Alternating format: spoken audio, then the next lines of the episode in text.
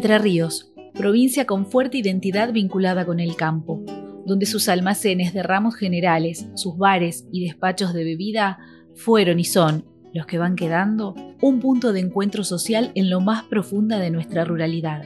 Historias que están vivas y que ahora les contamos con Emilio Ruberto.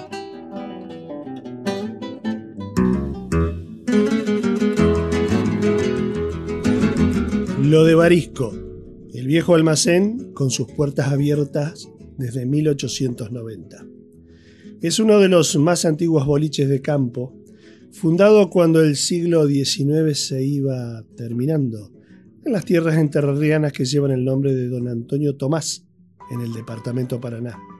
Patrimonio cultural de otro tiempo, es un ícono que permanece abierto todos los días y donde, en los atardeceres, se realizan los rituales propios de la ruralidad, la charla, una copa junto a una picada y una partida de truco, reuniones que se han recuperado después de la larga pausa que produjo la pandemia. El boliche está en una esquina del pequeño poblado de Antonio Tomás, a unos 100 metros de la Ruta 8, la que lleva desde Cerrito a Hernandarias y un poco antes de llegar al arroyo que también lleva el nombre del conquistador español y que desemboca en el río Paraná, al norte de la localidad de Pueblo Brugo.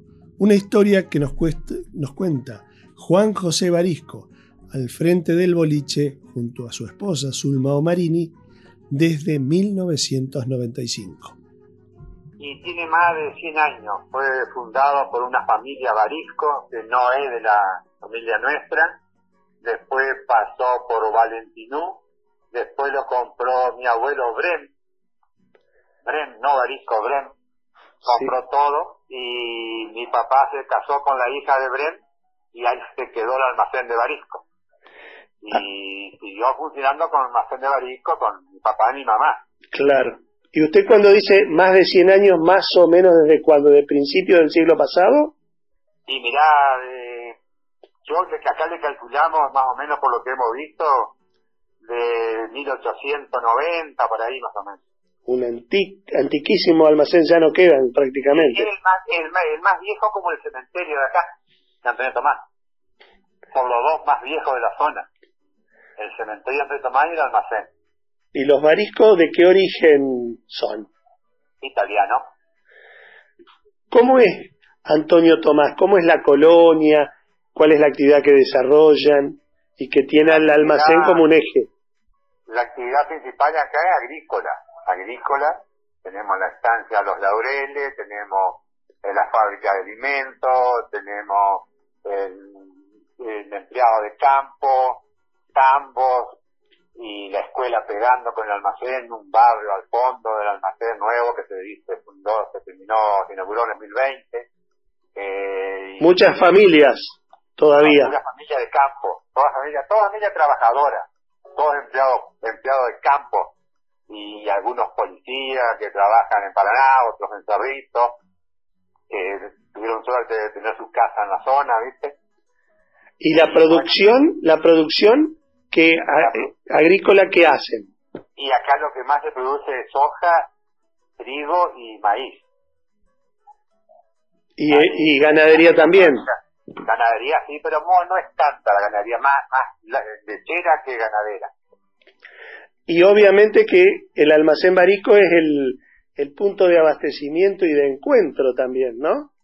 Sí, sí, sí, ya eh, lamentablemente ya mucha gente se ha ha ido físicamente, viste, tanto así como mis padres, vecinos, gente grande de la zona, que, todos eran nacidos y criados acá, los hijos, algunos se fueron, otros se quedaron. Gracias, algunos se quedaron por la fábrica de alimentos, por la estancia, por la, la fábrica de Sagemuller ahí de la pollería, que también hay muchos chicos trabajando, ¿viste? Dentro de todo tenemos un, una, una buena colonia, gracias a Dios, que hay pequeñas industrias que dan y después gente de campo que tienen cinco o seis empleados, así, ¿viste? Eh, tambo propio y otros que están con empleados. Juan José, ¿y cómo, cómo es el día a día del almacén? ¿En qué horario atienden? La gente compra, pero también va y juega en la tarde a los naipes? ¿Cómo, cómo es? El día a día, sí, acá de, lunes al viernes a las seis y media de la mañana, siete ya se está abriendo, ¿viste? En esa época, en invierno, seis, siete y media. Y ya la gente que van a sembrar, que van a trillar, ya pasan a comprar sus cosas, los empleados de campo que salen al campo ya llevan algo, un paquete de galletita, un atado de cigarrillo, una gaseosa, y viste, y después a las 12, 12 y algo se cierra. Y después a las 4 de la tarde se abre hasta las 9, las 10 de la noche, no hay horario para cerrar. ¿Viste? Pero y, se perdió mucho el tema de, del truco y del coqueteo con el tema de la cuarentena. ¿Y ahora ya se recupera? Está empezando. Está, empezando recién la gente a, agarrar confianza.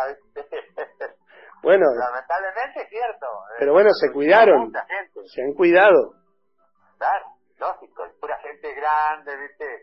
Eh, lamentablemente algunos se, se, nos fueron en la cuarentena por enfermedades, otros por, por el virus. Y bueno, y los que quedamos le, le seguimos poniendo el pecho. ¿Y, ¿Y el sábado y el domingo cómo funcionan? Y el sábado es normal, el domingo mediodía nada más.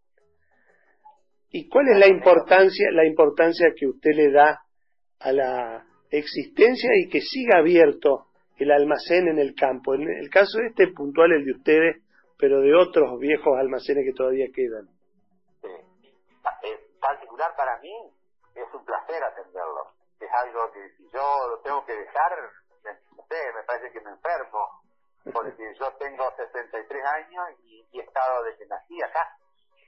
¿viste? Después faltaba mi papá y que seguí yo solo. Y estamos, crié mis cuatro hijos, los eduqué, están hijos grandes, ya formaron sus parejas, y todo gracias al almacén. ¿Y cuál es, cuál es el destino a futuro? Eh, ¿Hay una posta para reemplazar a Juan José Barisco? Hay una hija que puede reemplazarme. que le gusta estar detrás del mostrador. Sí, Sí, le gusta, le gusta. Y ya me ha dicho, el día que falten ustedes, ojalá que demoren mucho en faltar, pero yo, yo lo quiero seguir. Y bueno, digo, ahí va a estar. Y lamentablemente yo tengo una hija discapacitada que tuvo un accidente muy grande en el 2016 y ella vive con nosotros y no lo puede atender, ¿viste? Claro. Pero bueno, son cosas del destino, que no nadie tiene la culpa. Hay mucha gente que por allí, bueno, se ha quedado en el campo, pero hubiera preferido migrar hacia las ciudades. Usted no, usted es feliz ahí. Han, venido gente de, las ciudades a vivir acá en Pavón. Hay, hay, acá hay el caso de un matrimonio que estaba en Zárate, se jubiló y se vino a vivir acá. Eran de acá, se jubilaron y se vinieron. Y hay otros más que están esperando a fin de año para venir. El campo. estamos esperando que hagan otro barrio más y ahí se quieren venir otro poco más. El campo es otra cosa. Sí, no. Gracias a Dios acá podemos dejar la garrafa afuera la bicicleta y, no pasa nada, ¿viste? Y si te pasa algo, el vecino te ayuda, te soluciona el problema, te lleva donde sea. Eh, seguimos todavía como las viejas épocas. Nos conocemos todos. A tardecita llegan de nuevo los trabajadores rurales a tomar la copa. Empiezan a volver a sus casas y ahí pasan de cruce y toman una cervecita, una gaseosa y para ir un viernes a la noche se juegan unos truquitos y así, ¿viste? Y estaba. Para extenderse un poco.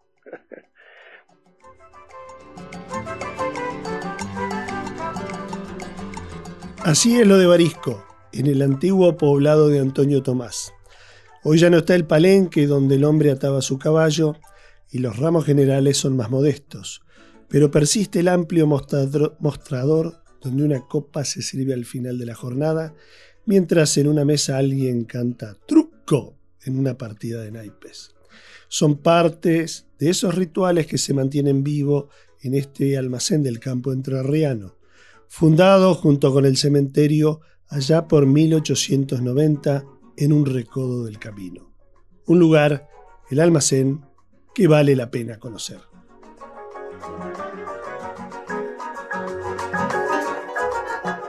Nos volvemos a encontrar pronto, compartiendo una copa en el mostrador de un viejo almacén de ramos generales, para conocer más nuestras historias de campo con Emilio Roberto.